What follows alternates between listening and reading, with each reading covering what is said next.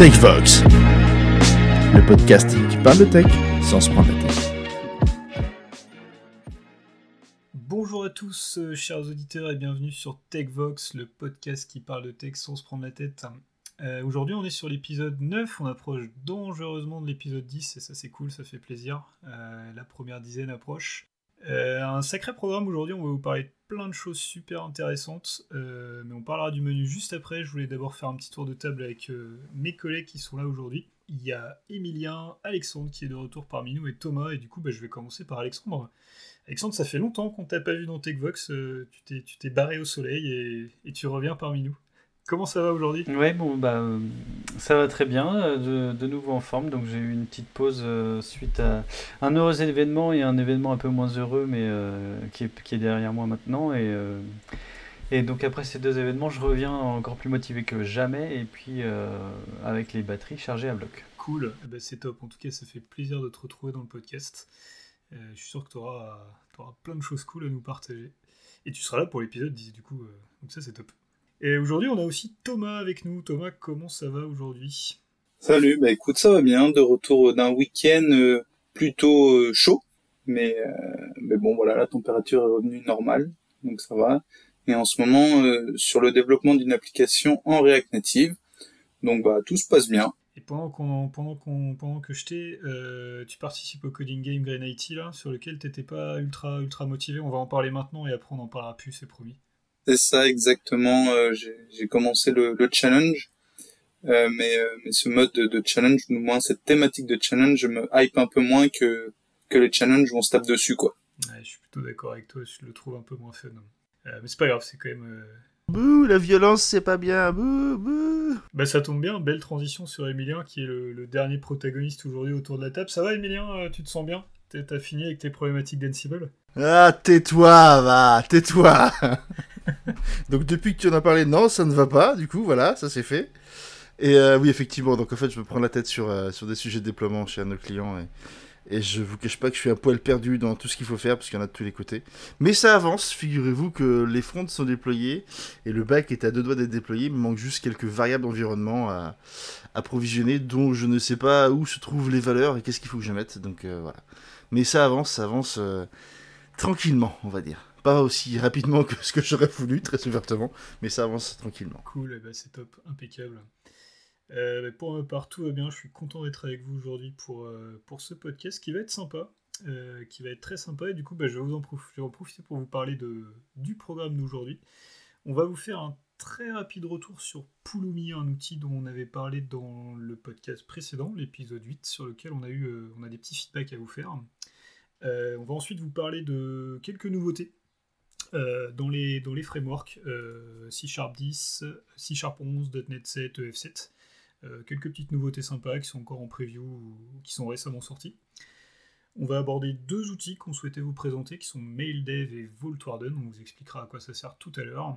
Et enfin, on va, vous parler d'une petite nouveauté qui est encore en bêta dans Docker Desktop qui sont les extensions. Je commence par Pulumi. En quelques mots, on va pas vous embêter très longtemps avec ça. On a parlé de cet outil euh, qui est un outil d'IAC, infrastructure as code, euh, dans l'épisode précédent. Et il s'avère qu'on a raconté quelques, petites bêtises euh, lors de la présentation de l'outil, donc mea culpa. On ne le refera plus. La prochaine fois, on, s'appliquera, on révisera un peu mieux. Du coup, Aurélien Requiem de, de Pulumi est revenu vers nous pour nous faire un petit feedback en fait sur notre podcast. Donc, ça fait plaisir d'être écouté de, l'autre côté de la planète. hein. Il, est, il est à Melbourne pour, la petite histoire. Euh, et il nous a corrigé sur un certain nombre de points. Euh, le premier, c'était notamment le fait que, que Pulumi ne, ne- se base pas en fait sur, sur Terraform pour, euh, pour faire la population des, des environnements. À un moment donné, ils l'ont ils l'ont fait, ils ont, ils ont utilisé ces choses-là, mais ils ne le font plus. Maintenant, ils se basent bien sur les API des cloud providers, les API natives. Donc potentiellement, ils sont, sont quand même relativement à jour sur le support des, euh, des, nouvelles, euh, des nouveaux produits qui, qui- vont sortir chez Azure, chez AWS, etc. Premier point intéressant, néanmoins, il existe évidemment des outils hein, qui permettent de, et c'est peut-être ça qui nous a induit en erreur, il existe des outils qui permettent de convertir euh, du code Terraform, enfin, des fichiers de configuration Terraform en Pulumi et inversement. Donc vous pouvez passer de l'un à l'autre plus ou moins facilement. Alors, on n'a pas testé encore ces outils-là, pourra vous faire un feedback là-dessus, mais c'est possible, de, si vous êtes sur Terraform et que vous souhaitez migrer, de, des outils existent qui vous, qui vous permettent de gagner du temps. Euh, donc ça c'est le premier point sur lequel il nous a, il nous a refait un petit feedback. Euh, même chose sur la partie Pulumi Service, moi je vous avais parlé de la, du fait que ça m'embêtait un peu cette dépendance à Pulumi Service. Euh, alors c'est une dépendance qui n'est pas forcément mandatory en fait. elle est là pour vous apporter plein de services supplémentaires, du tracing, du, log, du, suivi de, vos différentes stacks et de vos différentes modifications mais néanmoins, vous pouvez vous en, passer, entre guillemets, et euh, travailler en local avec votre, euh, fichier d'état qui est stocké en local et, tout ça. Euh, donc ça, c'est voilà, c'est un point que j'avais noté un peu négatif, mais qui a, pondéré. Et par contre, il nous a parlé de, deux, de trois grosses features, dont je vais peut-être laisser Emilien parler, là, parce que ça l'avait pas mal séduit, qui sont, alors, la plus sympa, celle qu'on peut peut-être parler en premier, c'est CrossGuard, quand il nous en a parlé, je t'avoue que voilà, moi j'ai trouvé ça génial. Hein. Franchement. Euh. Ah, clairement, adhéré au truc. Euh, de... Peut-être un peu trop fort, faut que je me calme, je pense, mais. Euh, alors pour faire simple, CrossGuard, ça permet d'effectuer de la validation sur vos environnements avant provisionnement en fait. C'est-à-dire que pour ceux qui ont fait de l'Azure, vous devez connaître Azure Blueprints, qui vous permettent d'imposer soit des, tailles de VM, soit des formalismes dans le nom, soit même des régions où vous déployez. Euh, Azure Blueprints marche bien, du coup, il euh, faut être honnête. Par contre, il est limité à Azure. Et là, à travers CrossGuard de Pulumi, vous pouvez faire donc la même chose qu'Azure Blueprint, pardon, mais sur l'ensemble des, acteurs finalement que Pulumi, euh, que Pulumi vous met à disposition. C'est-à-dire que vous pouvez faire de du crossword, donc de la prévalidation, à la fois sur votre infra AWS et Azure, ou euh, GCP et AWS, si vous êtes multi-cloud, et vous assurez typiquement que vous avez des noms de VM qui sont cohérents par rapport à vos projets, vous avez des, tailles de base de données qui n'explosent pas parce que les développeurs ont fait un peu de zèle, et vous pouvez le faire avec un seul langage sur différents providers. Et clairement, c'est le truc couillon, mais j'ai trouvé ça juste génial parce qu'en termes de gouvernance, il y a vraiment un langage pour les, pour les contrôler tous. Quoi ils l'ont bien mis en place parce que, comme il nous l'a expliqué, il y, a une, il, y a, un système de, de, deux niveaux de, de, requirements. On Tout peut à mettre fait. warning en te disant bah, attention, il faudrait pas utiliser ces trucs-là, mais euh, vas-y, pour l'instant c'est autorisé. Par contre, méfie-toi, peut-être que dans des futures versions ça ne le sera plus. Et après, tu peux dire bah non, ça par contre, tu n'as pas le droit, c'est terminé, et du coup, tu ne pourras pas faire ton déploiement. Et ce côté-là est vachement intéressant, ça permet de laisser un peu de souplesse, d'éduquer un peu aussi, il nous a parlé d'éducation d'éduquer un peu tes équipes et tes développeurs pour euh, leur dire bah fais gaffe, là tu peux y aller parce que tant pis, mais euh, faudrait plus le faire. C'est ça, et ça permet de, cadrer la mise en conformité des environnements. Et c'est vraiment, vraiment cool. Et ça, honnêtement, c'est, c'est un truc que je ne crois pas qu'il, existe ailleurs dans, d'autres produits de, ce type-là. Euh, et c'est super puissant. Alors, clairement, dans Terraform, non, mais oui, dans les autres, pas vu. Et l'autre euh, l'autre élément qui dont il nous a parlé, c'est le cross Pulumi. Euh, du coup, quand vous faites du, du vous allez écrire, vous pouvez écrire des composants Pulumi dans votre langage. typiquement, nous on fait du .NET chez 2S, on peut écrire des composants Pulumi en .NET qui, qui sont des composants qui permettent par exemple de déployer toute une stack. Si vous avez besoin d'un app service de deux bases de données à Redis, vous créez un composant qui déploie tout ça et du coup, bah, pour votre produit, votre stack elle est montée automatiquement. Il s'avère que si vous le faites en .NET, indirectement, seuls les programmes .NET sont habilités à venir consommer une dépendance .NET et à l'utiliser. Et avec le cross Pulumi, ce qu'il nous a expliqué, c'est qu'on peut prendre un composant Pulumi qui a été écrit en .NET et l'utiliser, l'exécuter à partir d'un code différent. Genre, vous avez du Go, vous voulez quand même déployer la stack qui a été mise, mais cross Pulumi vous permettra d'interpréter le composant qui a été rédigé en .NET à partir de Go. Et ça, c'est couillon, mais ça permet en fait de, de bypasser la barrière du langage que vous utilisez pour déployer des composants à travers Pulumi sur, sur d'autres stacks avec d'autres langages. Yes. Une petite question sur CrossGuard. Est-ce qu'il y a des, euh, des polices qui sont déjà euh, par défaut en fait? Est-ce qu'on peut avoir un jeu de police un peu comme quand on utilise ESLint En fait, on veut récupérer euh, les policiers de la, de la communauté, etc. Eh ben, écoute, c'est une, excellente question. J'ai pas la réponse, figure-toi. Parce qu'il nous l'a présenté, mais on n'a pas eu le temps de creuser, de le mettre en place. Mais je pense qu'on doit pouvoir trouver des, exemples des librairies euh, sur GitHub qui, qui se chargent de ça, à mon avis. Mais je n'ai pas de réponse euh, viable officielle à te donner. Ça peut être carrément une question qu'on lui pose. En tout cas, euh, on manquera pas de vous reparler cet outil. moi, j'aimerais bien faire des formats un peu vidéo, un peu pratiques avec Pulumi. On verra comment on peut le mettre chez nous. On va faire des choses avec ça, on en reparlera. Moi, à titre perso, j'écris des choses là-dessus. J'espère que ça sortira prochainement ça m'a ça m'a séduit. Je vais, je, vais, je vais investir un peu de temps là-dedans. L'outil est vraiment top et c'est une bonne alternative du coup aux, géants du secteur, hein, entre guillemets, Terraform. ça permet de voir un peu autre chose et voilà, il a quelques points, quelques avantages en plus, quelques inconvénients aussi évidemment. Hein. Les deux outils sont, sont, deux très bons outils, comme on disait la dernière fois. Il y a, malheureusement, il n'y a, a, pas de silver bullet. Il n'y a pas de mauvais outils dans ce domaine. Donc merci Aurélien en tout cas, encore désolé de la petite coquille, ça arrive, la prochaine fois on se préparera mieux, mais voilà, on tenait à faire ce petit correctif, euh, histoire que, que, tout le monde soit au clair. Et, à te passer le bonjour Aurélien si tu nous écoutes. J'espère que tu écouteras l'épisode 9 en effet, parce que bon, euh, je, je, taguerai dans le nom, comme ça ça remontera, ça remontera dans vos outils. Euh, top, bah écoutez, on attaque, c'est parti pour le premier sujet. Euh, le premier sujet, c'était euh, toutes les nouvelles features, enfin toutes, non pas du tout, certaines nouvelles features de C Sharp 10, C Sharp 11, .NET 7 et EF7, sur lesquelles on souhaitait mettre le focus, on, souhaitait parler, il y, en avait, il y en avait plusieurs. Je sais pas qui veut commencer, Emilien, est-ce que tu veux prendre la parole, quelqu'un d'autre? Ouais, allez, je vais prendre la parole. Alors, c'est pas du C Sharp 11, c'est du C Sharp 10, donc ça a quelques mois maintenant. Euh, mais à l'époque, ils avaient introduit un, principe qui s'appelle le File Scoped Namespace Declaration, qui consiste à dire que quand tu commences ton fichier, tu veux déclarer donc le namespace auquel les, classes, les structures que tu vas rédiger par la suite appartiennent. Au lieu d'avoir euh, le mot-clé namespace suivi du nom et après d'accolade ouvrante fermante, là en haut, ton fichier, tu mets namespace, le nom de ton namespace sur lequel tu veux bosser, point virgule. Et en fait, tout ce qui se trouvera dans le fichier sur lequel tu es appartiendra à ce namespace. Alors c'est juste cosmétique, qu'on s'entende bien, mais ça apporte une clarté à la lecture et euh, et un plaisir de lecture qui est non négligeable. Je le fais sur les, projets perso sur lesquels je suis en ce moment, parce que chez C2S, malheureusement, ça fait quelques semaines que je n'ai pas fait de .NET. Euh, et en fait, je trouve que c'est vraiment super clair à lire, et ça apporte un vrai plaisir de lecture euh, au niveau du code qu'on rédige. Ça enlève un niveau d'inventation, c'est parfait ça. Ah, clairement, quand tu mets plusieurs fichiers l'un à côté de l'autre, c'est que du régal. Quoi. Dans, dans, la comparaison side by side, et si tu as un petit écran, bah, tu, tu grattes un centimètre à gauche. quoi.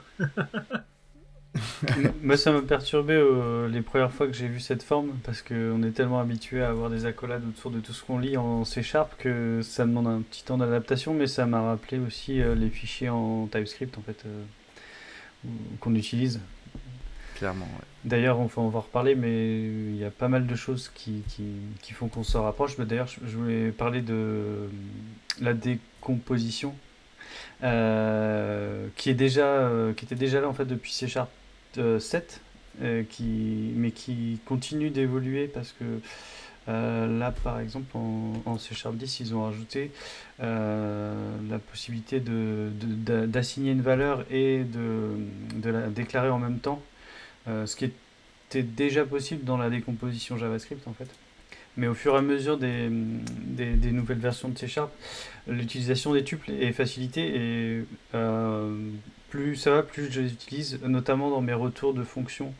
Euh, quand par exemple je dois retourner deux classes différentes, bah, je vais utiliser un tuple dans la signature de retour et dans mon return, je vais juste avoir des parenthèses avec euh, la première classe et la deuxième classe et je trouve ça beaucoup plus propre qu'à chaque fois avoir à déclarer une classe dédiée à mon, à mon retour. Et en fait, euh, ça nous permet de diminuer le nombre de classes par, euh, par 10 dans des projets complexes, des fois, euh, parce qu'on on peut faire des, des, retours multiples, traiter des données en parallèle dans une fonction, ou, remplir deux modèles, en les gardant bien séparés au lieu d'avoir un modèle qui les réunit, parce que des fois, on a des choux et des patates. D'autant plus que ça n'a aucun impact sur les perfs, donc autant en profiter. Yes. Je voulais juste revenir sur, sur le namespace, le file scope namespace. Euh, moi j'ai eu un souci il y a quelques quelques jours, euh, notamment sur les challenges coding game. En fait, lorsqu'on on fait des, ce type de challenge non, non, euh, et qu'on utilise un au début et qu'on a arrêté après. ouais, je suis, désolé, mais c'est ici de, de cette feature. Euh, C'est-à-dire que quand on fait un, ce type de challenge et qu'on utilise un, un, IDE externe, euh, on doit pouvoir pousser un seul fichier qui regroupe tout le code. Et du coup, euh, même si dans notre IDE on découpe en plusieurs fichiers, euh, à la fin, il faut tout, tout merger ensemble. Et du coup, en utilisant cette, euh, cette syntaxe, on a des soucis parce que comme, euh, comme l'a dit Emilien, en fait, on est censé avoir un seul namespace par fichier. Et du coup, si on n'a plus d'accolade, on peut plus regrouper les, parties ensemble, quoi. Oui, en fait, historiquement, par convention, tu mettais généralement qu'un seul namespace dans ton fichier. Donc c'était, je vais pas dire qu'historiquement c'était une perte de place, ça s'entendait pour avoir une détection de, scope du namespace, mais, mais c'est pour ça qu'ils l'ont fait, le file scope, parce que techniquement, très rares sont les projets où tu as deux namespaces dans un même fichier. Ça, ça, structurellement parlant, ça n'a pas de sens en fait. Donc c'est pour ça qu'ils l'ont fait. Mais je comprends effectivement que quand tu fusionnes plusieurs fichiers C Sharp pour ton besoin sur Coding Game, euh, bah, tu te retrouves vite bloqué parce qu'en fait, tu as deux namespaces euh, FileScript qui sont déclarés et ça passe pas à la compilation. Mais là, faut, faut se plaindre auprès de Coding Games pour qu'ils acceptent plusieurs fichiers et puis c'est tout. C'est ça. Ah, clairement, un plugin intégré à ton IDE serait, serait juste génial pour ça. C'est génial, en effet. Bah, s'ils nous écoutent, hein. On va les. Ouais, du coup, je voulais continuer sur une autre fonctionnalité euh, qui est liée du coup à C Sharp 11, euh, la possibilité euh, de, de pouvoir indenter euh, son code, enfin son code, son sa string. C'est-à-dire que maintenant, quand on déclare une string, on va pouvoir la déclarer en mettant triple cote, et du coup, on va pouvoir la déclarer sur plusieurs lignes. Et à partir de là, on va pouvoir indenter son texte, positionner exactement comme on souhaite qu'il soit affiché en retour. Donc c'est plutôt sympa. Voilà, ça, apporte un peu de sucre. Ouais, ça c'est plutôt cool. Euh. Le texte à poule, quoi. Je me suis pas mal retenu de faire des bruitages là-dessus, mais bref. Euh. ouais, le, texte à poule, le code code code. Super nom de feature. Hein. Je sais pas pourquoi ils l'ont pas appelé comme ça. Peut-être parce qu'en anglais ça rend moins bien. Probablement. font pas le même bruit les poules. Oui, c'est ça exactement. Ah bah oui. Euh, moi je voulais vous parler de la simplification de la configuration d'authentification c'est dans SPNet Core 7 euh, du coup. Euh, jusque-là, dans SPNet Core, c'était un peu euh, configurer l'authentification et les autorisations, c'était toujours une tâche un peu pénible, puisqu'il était nécessaire d'intervenir à, pas mal d'endroits dans le code pour ajouter, configurer des services, des middleware et tout ça. Il fallait intervenir à différentes étapes du, process de démarrage de l'app. c'était pas toujours évident, enfin disons, il fallait bien suivre la doc et c'était pas forcément intuitif en, termes d'implémentation. Là, ils ont introduit un, petite nouveauté qui est, toute bête. Hein.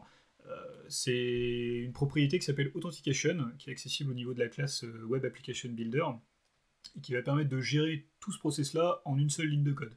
Donc on va faire builder.authentication.addjwtbuilder, .addjwtbearer, pardon. C'est très difficile de lire du code à haute voix, je...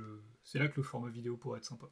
Non, tu t'en sors bien, tu t'en sors bien, t'inquiète. par contre, si quelqu'un veut l'implémenter, il aura intérêt à lire la doc, parce que là, sinon, euh, son compilateur il va râler. Euh, donc du coup pour le moment c'est uniquement supporté pour euh, l'OTAN via les tokens JWT, mais il cherche à le... Il y a d'autres mécanismes qui, interviendront dans le futur.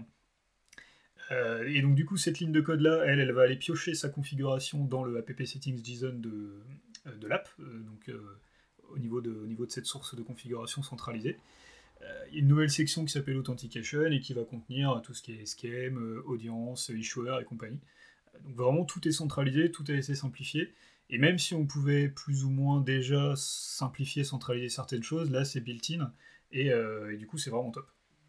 Euh, et ensuite au niveau des, endpoints, on va pouvoir venir ajouter nos policies comme d'habitude avec les, require authorization, les require claim qui vont permettre de configurer bah, si ce endpoint là est soumis à, l'authentification, s'il nécessite tel ou tel claim, etc. Donc en termes de lisibilité et d'écriture, ça va beaucoup plus vite quand on savait faire, il n'y avait aucun problème, mais pour un débutant, entre guillemets, qui arrive, euh, là, c'est une ligne de code et la configuration, donc c'est quand même vraiment top. Donc j'attends que ce soit en, euh, en release officielle, mais euh, ça pourra permettre de gagner quelques, quelques lignes de code. Et deuxième sujet que je voulais aborder, donc cette fois c'est sur EF Core, donc Entity Framework 7, pareil, on est sur la preview 5. ils ont sorti une nouvelle stratégie de, de gestion de l'héritage qui est TPC. Table per Concrete.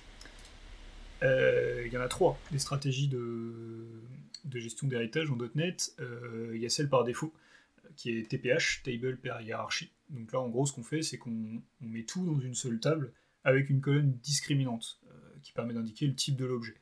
Donc c'est la stratégie par défaut dans .NET. L'inconvénient qu'a cette stratégie, c'est qu'elle va nécessiter l'utilisation de colonnes nullables sur l'ensemble des propriétés qui ne sont pas partagées donc les propriétés spécifiques classes filles.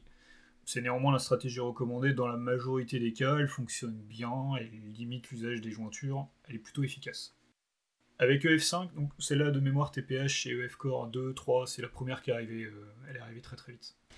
Avec EF5, on a vu apparaître euh, la stratégie TPT. TPT c'est Table per Type, pardon. elle permet d'avoir chaque type .NET dans sa propre table. donc les propriétés de base communes dans une table partagée et les propriétés spécifiques dans des sous-tables. L'inconvénient de cette stratégie, c'est qu'elle nécessite de faire quand même pas mal de jointures, elle est un petit peu moins lisible euh, en termes de, data. Euh, mais par contre, elle est, quand même pas mal parce qu'elle sépare vraiment les données et y a pas on n'a pas de, nullabilité. Dans ces cas-là, n'y a, pas cette gestion-là. Et du coup, ben, EF Core 7, donc la Preview 5, elle est venue introduire la, dernière stratégie, celle qui manquait, donc TPC, Table Concrete, qui ressemble beaucoup à TPT, euh, mais cette fois-ci, on va créer des tables uniquement pour les types finaux. C'est-à-dire, si on a par exemple, euh, je laisserai Alexandre nous faire un, bel exemple, une classe mère animale, on a deux classes filles, euh, chien et chat par exemple. Euh, dans TPT, on aura eu trois tables, animal, chien, chat. dans TPC, on va avoir que deux tables, chien et chat, qui vont donc contenir les propriétés de l'objet ainsi que ceux de sa classe mère. Donc c'est une alternative, assez intéressante qui permet de, limiter un peu le nombre de tables qu'on a avec, avec TPT. Au niveau du DB contexte, il faut donc déclarer tous les, tous les types dans les DB7. Et c'est via le modèle builder qu'on va configurer la stratégie à utiliser. Donc soit on ne fait rien et du coup c'est TPH, soit on veut utiliser TPT ou TPC, dans ce cas-là il faut lui dire euh, use, use TPT hiérarchie, un truc comme ça. Il y a, une fonction qui permet de dire le, type qu'on veut, veut utiliser. Donc c'est pas mal. on, a on, a on, a, les trois stratégies, donc maintenant c'est à vous de choisir en fonction de, de votre cas d'utilisation. Et euh, du coup, euh, bah, moi je trouve ça vraiment bien de pouvoir faire ce choix euh, et avoir la possibilité de faire les trois. J'avais eu de, un, cas dans une application où on devait avoir des, utilisateurs qui devaient être associés à des entités dans un arbre. En fait, c'était un arbre hiérarchique. où on avait des entreprises, ça pouvait être Colas, Bouygues, Télécom, ou euh, enfin n'importe quelle entité, TF1, etc. En dessous, on pouvait avoir un site géographique, en dessous, on pouvait avoir un département, et en dessous, un service, euh, comme le service achat, le euh, service RH. Et les utilisateurs devaient être associés à un de ces éléments. Donc nous, on avait pris l'approche par défaut, et on se retrouvait avec une table, justement, avec plein de valeurs nulles.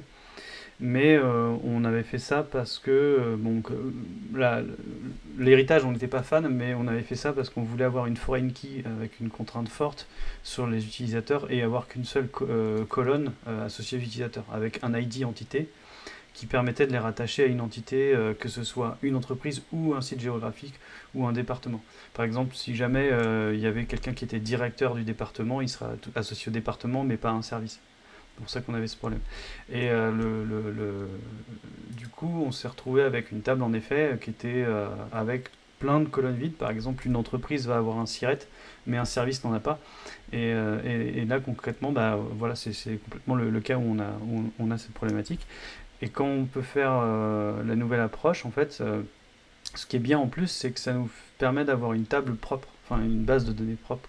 Alors que historiquement, on se retrouvait toujours quand on faisait de la hiérarchie avec une, une table euh, qui était vraiment dédiée, euh, enfin qui était vraiment le résultat de Entity Framework. Mais si on avait fait du DB First, on n'aurait pas eu ça. Quoi. Et, dans l'exemple que je prenais, par exemple, il y avait des moments où on voulait faire des requêtes uniquement sur les départements de l'entreprise ou euh, uniquement les sites géographiques. Quand on voulait savoir où était où était euh, tel, tel endroit, enfin faire des, choses sur les adresses. On n'avait pas envie de, scanner tous les services de toutes les entreprises. Enfin, il pouvait y en avoir beaucoup en effet. C'est pour ça que c'est top que, qu'on soit complet au niveau de ces approches-là, parce que bah, en fonction de ton cas d'utilisation, euh, elles ont toutes leurs avantages et leurs inconvénients, donc euh, c'est, bien d'être complet là-dessus et, de pouvoir choisir. Donc ça c'est cool. C'est en prévu au 5, donc ça tardera pas, ça sortira probablement avec .NET 7 en même temps. Cool, bon bah c'est top, merci messieurs. Est-ce qu'on avait une autre euh, feature à présenter? Euh, Pour revenir sur les sucres syntaxiques et ASP.NET, il y avait une, euh, une, feature que je trouve pas mal, c'est la Minimal API Parameter Binding for Argument List. Donc c'est un, long un, peu un nom un peu long, pardon.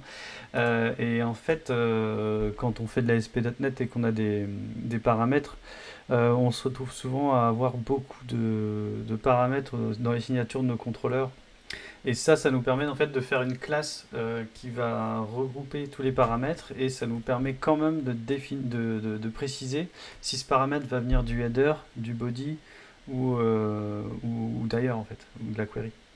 Et ça, ça, je trouve que pour avoir des contrôleurs un peu propres, euh, et définir des classes externes euh, à l'extérieur du, fichier, c'est quand même, euh, ça permet d'avoir des, choses beaucoup, plus claires et beaucoup plus simples à lire. Parce que je me souviens de, que, sur un projet où on utilisait, bah, c'était pas du ASP.NET classique parce qu'on faisait des Azure Functions, mais on se retrouvait avec beaucoup de d'informations dans la signature de, notre, action euh, dans les contrôleurs. Et on était là euh, des fois euh, à, avoir il y avait en plus il y avait Swagger donc il y avait beaucoup de de, metadata et quand on voulait savoir quels étaient les paramètres de l'action bah, moi je mettais toujours au moins 10 secondes à retrouver le paramètre que je voulais que je voulais lire quoi.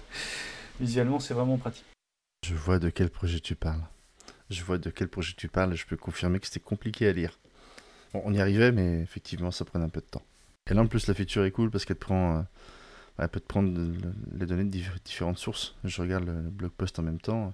Elle peut te le prendre depuis l'URL, depuis le query string, depuis les headers, depuis même le service, l'injecteur de dépendance. Donc c'est euh, c'est vraiment cool. Enfin, tu peux avoir un tout en un. Quoi. Ça déporte la logique, ouais. Et ça te le fait sur les structs et sur les classes en plus. Donc tu peux le structurer comme tu veux. Ah, c'est bien ça. T'as envie, as envie de faire du .NET, Emilien, je le sens. Euh, oui, oui, oui, je, je, oui du .NET et du Rust, je vous avoue que ça me manque un petit peu en ce moment, clairement. Mais les vacances arrivent, je vais m'occuper, euh, je vais occuper mon temps libre. Vous inquiétez pas. Ça va revenir, ça va revenir. En tout cas, vivement, vivement .NET 7, vivement EF7. Euh, je sais pas si on a une date de sortie, ça va être sur la, rentrée de septembre probablement. Euh. En général, c'est par là que ça sort. Ouais, c'est en fin d'année d'habitude. Ça devrait pas tarder, on manquera pas de vous en reparler le cas échéant s'il y a d'autres petites nouveautés intéressantes. en tout cas, c'était cool ça donne envie de, ça donne envie de se mettre dedans. Euh, on souhaitait vous parler de, deux outils. Euh, le premier c'est MailDev. MailDev, je crois, Emilien, c'est toi qui voulais en parler de, celui-ci. Je te laisse, euh, je te laisse la parole. alors MailDev, c'est un projet en. Alors je crois que c'est fait en Node.js, si je dis pas de bêtises. Le principe de MailDev, c'est très simple, c'est un serveur SMTP et une interface web du coup. Euh, c'est un serveur SMTP que vous allez cibler euh, quand vous voudrez envoyer des mails depuis vos, vos, applications que vous êtes en train de développer, plutôt que de pousser sur Gmail, EVH et se retrouver à avoir des... Euh, je crois que c'était la SNCF qui envoyait des notifications à tous ses clients avec test de Julien, test de Julien nouveau. Donc plutôt que de vous retrouver dans une situation équivalente lorsque vous développez, si jamais vous avez la, la malheureuse idée d'utiliser des adresses email réelles dans vos données de dev. Euh, faites pointer vos envois d'email euh, SMTP vers le SMTP mail dev. Et en fait, lui, il va recevoir les flux SMTP, mais il ne les fera pas suivre. Et il vous permettra de voir la, tête des emails que vous avez envoyés. Donc il y a deux avantages. Ça vous permettra de ne pas faire fuiter l'information vers de potentielles bonnes adresses email si vous avez fait si vous êtes un peu crade quand vous développez, façon de parler. Euh, et ça vous permettra en plus de vérifier que ce que vous avez envoyé est correctement formaté. Si vous envoyez un contenu HTML dans votre email, bah, du coup, il y a une interface web qui vous permet de voir le flux HTML que vous avez transmis. Donc ça vous permet en plus de vérifier que ce que vous envoyez est, bah, propre à l'envoi. Euh, le truc se lance, euh, vous devez pouvoir le lancer en local, je pense, avec un, un Node.js, un truc comme ça. Moi, j'avoue que je l'utilisais avec Docker. ça marche super bien. Vous pouvez configurer les les adresses IP sur lesquelles il doit écouter, s'il y a l'HTTPS et avec quel certificat il, doit se, délivrer, quels sont les éléments de sécurité entrant de SMTP. Bref, il est vraiment super configurable et ça vous permet du coup en dev d'avoir un serveur qui va, qui, va récupérer les, mails et, vous permettre de voir ce que, ce que vous envoyez, l'intercepter avant de l'envoyer. J'ai cru voir qu'il y avait aussi une, une possibilité d'outgoing, donc de quand même faire suivre les mails en sortie avec un filtrage, mais j'ai pas, pas été fouillé cette partie-là. Donc il faudrait la creuser pour, pour voir comment ça marche. Et je me dis que ça pourrait être cool d'en mettre un chez nous pour les devs, euh, parce que de plus en plus on nous demande d'envoyer des mails, des mails formatés, euh, euh, je vais pas dire bizarrement, mais des mails formatés, voilà, avec des images, du, CSS. Ouais, c'est ça, un, peu plus simple qu'un simple email texte. Et que ça pourrait être cool pour nos, pour nos devs d'avoir ça sous la main pour aller voir à quoi ça ressemble ce qu'ils ont fait. Et, et, du coup, l'avantage aussi que je vois, c'est que tu peux travailler dans le train ou si tu es en déplacement sans avoir de connexion. Enfin, complètement. C'est un outil qui est vraiment pas mal. Et au passage, je, je, parle de MJML qu'on utilise aussi pour faire nos mails travaillés dont tu parles. ah oui, c'est vrai. NGML. J'ai découvert d'ailleurs, en, en, parlant de NGML, j'ai découvert Maisel il y a peu. je vous filerai le lien après. Qui permet aussi de faire des des mails travaillés, mais c'est pas vraiment la même. Euh, on en reparlera dans un prochain podcast. Ouais, on fera un point un peu plus complet sur ça. Du coup, en effet, l'outil, il a l'air super sympa. On a tous connu euh, sur des projets, en effet, où il fallait formater des mails bien spécifiques euh, avec des, super designers qui avaient pensé, le truc. Quoi, c'est un peu compliqué des fois. Du coup, ce que je me demandais, c'est est-ce que l'outil euh, a une compatibilité, par exemple, si on dit on veut, que ça soit rendu comme dans un client Outlook ou Gmail, parce que souvent on a des spécificités entre les deux. Et, et du coup, le mail n'est pas représenté de la même façon. Non, pas à ma connaissance. Euh, étant donné que tu le regardes dans une WebView, il n'y a pas de réinterpréteur HTML dans la WebView. Enfin, c'est le browser qui fait le rendu. Donc tu n'auras pas. Euh, en tout cas, je vois pas comment il pourrait faire ça. Plus techniquement, pour moi, c'est pas pas viable. Si tu veux vraiment voir à quoi ça ressemble dans ton navigateur, il aura un moment, il faudra que tu fasses de l'outgoing justement et que tu pousses les emails uniquement à destination des gens, par exemple, présents euh, sur le domaine c2s.fr. Quoi. Mais en soi, la, WebView te permettra pas de t'assurer que ce sera compatible euh, entre Outlook euh, sur Windows, Spark sur euh, macOS et Gmail sur, sur, sur ton browser. Il faudra que tu ailles vérifier quand même, in fine, derrière. Quoi. Par contre, leur, leur, UI web, elle est vachement bien faite. Et en plus, je viens de noter un truc qui est absolument formidable, c'est qu'ils ont intégré un mode dark dans leur outil. Donc ça veut dire que tu peux tester le rendu de tes mails en mode dark. Et ça, c'est génial, parce que le nombre de mails que je reçois sur mon téléphone euh, qui sont pas forcément très bien adaptés à la gestion du mode dark, euh, c'est cool ça. Vu que c'est vachement à la mode, enfin moi je suis fan du mode dark, vous le savez, j'en ai déjà parlé plein de fois. Euh, c'est top d'avoir intégré cette fonctionnalité là. C'est vraiment, c'est vraiment cool. Yes, effectivement. Un clic, une petite lune, un petit soleil, bam bam, c'est excellent. J'adore. Eh bien, on reparlera du mode dark dans les mails quand on parlera de, de Maisel et NGML. Avec grand plaisir. Et donc voilà, c'était MailDev. Donc c'est un petit outil qui servira à codev, hein, faut pas, faut pas en espérer plus, mais euh, qui je pense peut être, euh, peut être sympa à utiliser au quotidien quand on développe. Ça peut résoudre pas mal de problèmes. Ouais, je voulais parler d'un autre outil pour enchaîner sur euh, Vaultwarden. avant de parler de Vaultwarden, il faut que je parle de Bitwarden. Qu'est-ce que Bitwarden Vous en avez probablement déjà entendu parler. C'est un gestionnaire de mots de passe open source et multiplateforme, même un coffre-fort numérique d'ailleurs pour aller un petit peu plus loin, qui est sous licence AGPL. Euh, il existe sous deux offres, une offre gratuite et une offre payante qui offre quelques features supplémentaires comme le, travail en équipe, le stockage de documents, le partage de mots de passe, etc. L'offre gratuite est, déjà pas mal du tout. Et c'est un outil open source, donc comme je le disais, et self-hosted. C'est-à-dire on peut l'héberger euh, chez soi ou, sur un serveur quelque part. En tout cas, on l'auto-héberge. Néanmoins, l'image officielle euh, de Bitwarden est relativement catastrophique. Euh, c'est-à-dire qu'elle est d'une lourdeur assez incroyable. Ça nécessite une config assez importante et ça instancie quasiment une dizaine de conteneurs. C'est une catastrophe. Pour le faire tourner sur un petit serveur au mail, par exemple, chez soi, non, c'est vraiment pas adapté. Du coup, venons-en à Vaultwarden, euh, anciennement Bitwarden RS. ça a été renommé pour des histoires de droit vis-à-vis d'éditeurs, etc. Mais c'est la même chose. Euh, c'est une implémentation alternative du coup du serveur Bitwarden officiel qui a été écrite spéciale dédicace pour Emilien en Rust. Ah, j'aime que tu, dis ça. fait plaisir. Et qui est totalement compatible avec les clients officiels Bitwarden. C'est-à-dire, on peut installer l'app. Moi, j'ai l'app sur mon, téléphone, iOS, Android, etc. On peut installer l'app, ou même d'ailleurs les extensions sur le, browser. Hein. Se connecter du coup à son propre serveur euh, qui est hébergé euh, sur une URL quelque part et ça fonctionnera nickel. Euh, donc du coup, pour un usage self-hosted un peu plus léger, avec une machine qui héberge peut-être d'autres services ou une machine gratos quelque part qui est un peu léger, eh ben, ça marche nickel et c'est beaucoup plus pratique que, l'image officielle. Même chose, aller open source, etc. Vous pouvez aller auditer tout ce que vous voulez euh, si, vous, si vous le pouvez. Donc ça c'est ça c'est vraiment top. Et du coup c'est cool parce que moi j'aime l'outil, mais c'est vrai que j'aurais bien aimé passer en self-hosted euh, euh, pour, pour, maîtriser un peu plus mes données. L'image officielle, clairement, c'était mort. Avec Voltwarden, euh, j'y pense et j'y travaille. Et on va peut-être le faire aussi chez nous en interne pour, pour gérer nos secrets d'entreprise de manière un peu plus adaptée qu'avec les outils qu'on a actuellement. Je ne citerai aucun nom. Il y a d'autres outils qui font la même chose que Bitwarden de manière, comment dire, différente. artisanale, artisanale. Legacy? J'allais dire archaïque, mais c'est pas très gentil.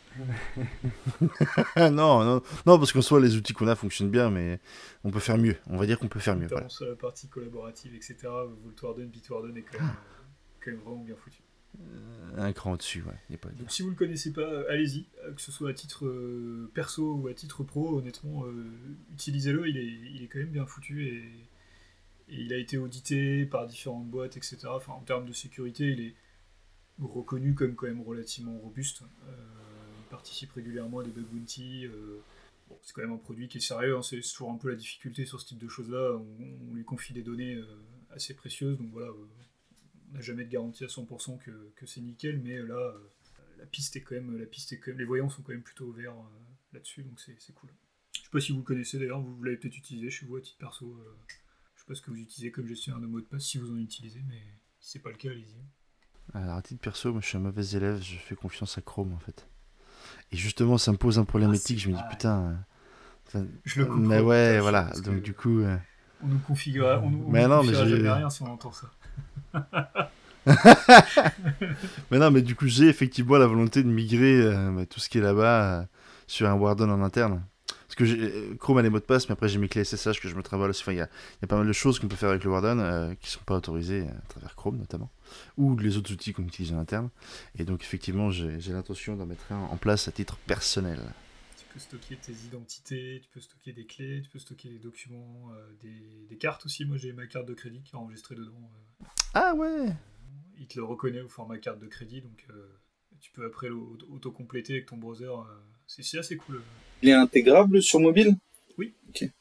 T'as une, t'as une app et tu peux, sur iOS par exemple, tu peux remplacer euh, le provider de password iCloud par Bitwarden, ou utiliser les deux alternativement d'ailleurs. C'est moins bien intégré que le truc de base, mais ça, Pour ma part, moi j'utilise Dashline et en effet il fait la même chose euh, sur iOS ou Android. Quand tu as des champs mots de passe ou carte bleue, il te propose de, de remplir avec, euh, avec l'outil. Alors, il est, si tu utilises Dashline, du coup, tu seras peut-être un peu déçu sur certains points parce qu'en termes d'intégration, il est un, un cran en dessous quand même. Euh, notamment certains formulaires un peu, un peu pénibles. euh, il y aura des choses à faire à la main. Euh, L'autocomplétion marche pas toujours dans tous les cas, mais euh, je trouve que c'est le prix de- de- de- d'une certaine, euh, comment dire, d'une certaine indépendance entre guillemets. euh, donc je suis prêt. j'ai- Moi, j'étais prêt à le payer en tout cas. Voilà, donc euh, Voltwarden, Bitwarden, allez-y, c'est bon, mangez-en. On n'a pas de part hein, chez eux. Enfin, moi, j'ai pas de part. hein. Encore. Donc, euh, Moi non plus. pas encore, exactement. Et on voulait vous parler d'un dernier sujet pour terminer. euh, un petit sujet qui est sorti. euh, ils l'ont annoncé à la Docker Community Halls End en fin mars 2022. Donc c'est assez frais, ça, ça a quelques mois. Euh, Docker a sorti en preview, en bêta, une nouvelle feature qui sont les Docker extensions. Euh, donc les Docker extensions, c'est des petits outils qui vont venir s'intégrer dans, dans le dans l'UI de Docker Desktop et qui vont permettre de faire d'ajouter des fonctionnalités en gros à, Docker Desktop. Moi j'en ai installé trois euh, qui sont des extensions un peu toutes bêtes mais qui sont vachement pratiques. Euh, la première que je trouve vraiment bien, c'est Logs Explorer. Qu'est-ce que ça fait Log, Explorer? Tout simplement, ça vient centraliser l'ensemble des logs de vos containers dans une seule et même interface. Euh, vous allez pouvoir avoir filtré sur plein de choses, sur votre container, sur le statut du container, sur une chaîne de caractères, vous, avez du filtrage en, ligne, et vous allez avoir tous vos containers, tous vos logs de containers dans une même interface.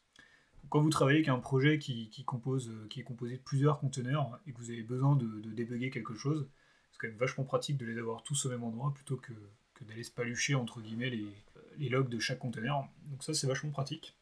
La seconde qui est top, parce que je suis souvent embêté avec ça, c'est Disk Usage. Ça permet de voir avec un camembert où part votre espace Docker. Parce que Docker, il est parfois un peu gourmand, parfois il, il utilise de l'espace, tu sais pas trop comment, etc. Donc là, ça, affiche clairement euh, combien tu d'images, euh, qu'est-ce que ça utilise comme espace, euh, le pourcentage, etc. Avec un tableau, avec du texte, avec un graphique, elle est vachement bien faite. C'est tout con, hein, franchement, c'est vraiment tout con, mais c'est très pratique. Et je suppose que c'est ton côté français qui t'a fait apprécier le camembert, c'est ça? Ah, exactement. C'est pour ça que t'as regardé l'extension Gourmand, va. C'est ça, tout à fait. Le camembert. Euh, donc ça, celle-là, elle est top. Et puis il y a un petit bouton qui permet de faire le ménage à côté, euh, le cas échéant, c'est plutôt pratique. Et la petite dernière dont je voulais vous parler, il y en a, il y en a plein d'autres évidemment, on pourra regarder après si vous voulez, mais c'est Portainer. Ils ont intégré une putain d'UI Portainer directement dans Docker Desktop. Et ça, c'est génial parce que j'adore cet outil. Moi, je m'en sers sur mon, sur mon serveur maison. C'est très pratique.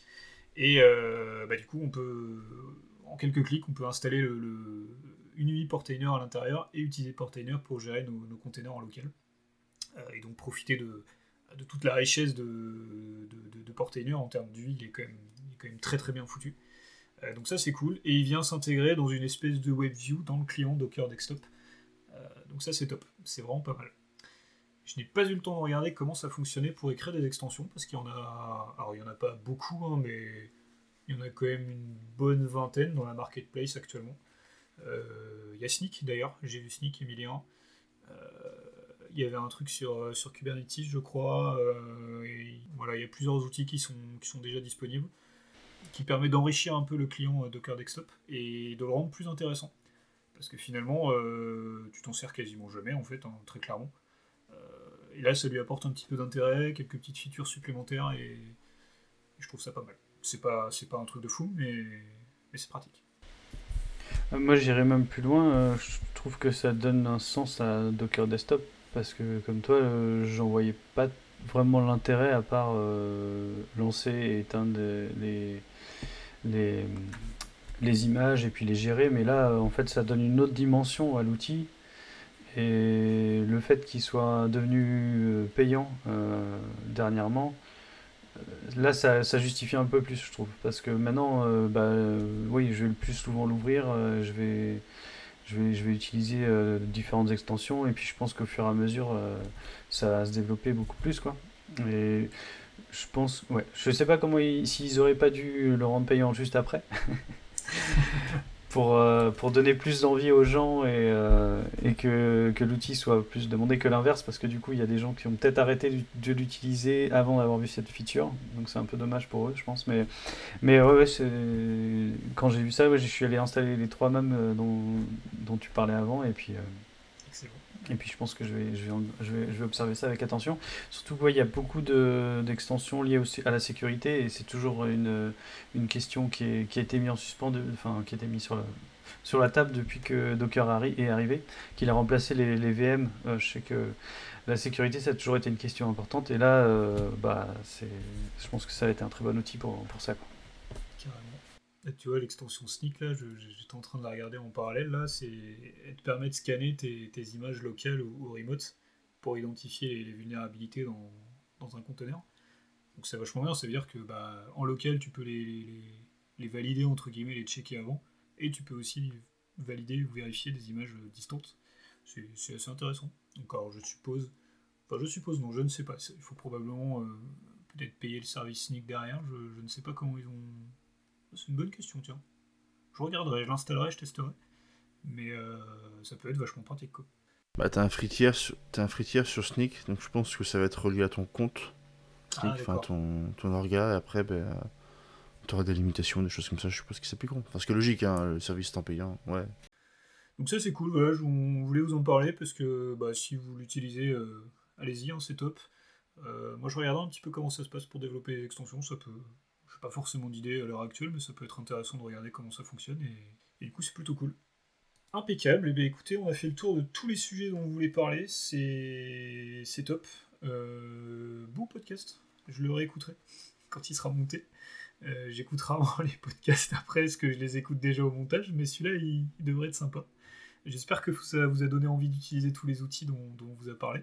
Euh, n'hésitez pas à nous, à nous nous faire remonter des outils que vous, vous utilisez aussi, des outils ou des features, hein. euh, soit des alternatives aux outils dont on vous a parlé, euh, soit d'autres outils euh, qui vous plaisent et que vous utilisez au quotidien et éventuellement vous souhaiteriez que, que l'on parle dans nos podcasts. Donc allez-y, faites-vous plaisir. Je vous laisse le mot de la fin, messieurs je ne suis pas très inspiré, donc si quelqu'un si quelqu'un a de l'inspiration. Euh, Moi, ça m'a fait extrêmement plaisir de te revoir, Alex, après quelques semaines où je ne t'ai pas vu. Ouais, mais voilà, le message est passé. Je reviens pour la dixième, en fait, c'est ça. Bah, t'es malin. je suis venu me faire la main. Donc, euh, ouais, le prochain épisode, ce sera le dixième. On est très content d'être arrivé jusque-là euh, et d'avoir de plus en plus d'auditeurs. Et on espère que ça va continuer.